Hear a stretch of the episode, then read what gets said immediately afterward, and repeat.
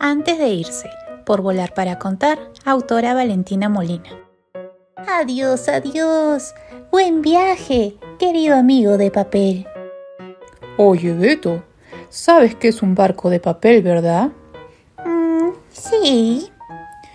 ¿Y sabes que al ponerlo sobre el agua se mojará? Pues sí. ¿Y sabes que si se moja se dañará, se hundirá y se irá? Pues sí. ¿Y sabes que sí?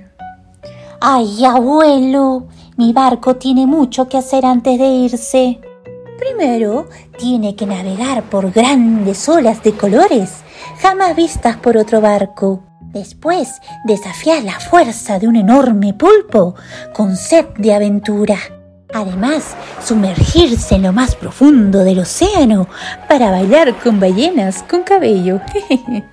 También descansar en una isla escondida, rica en cocos, de color rosa.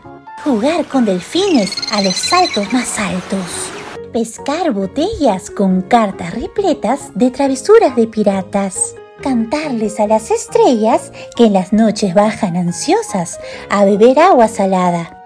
Y después de hacer todo esto, sí se hundirá y se irá, pero lo hará lleno de grandes historias para recordar, dice Beto.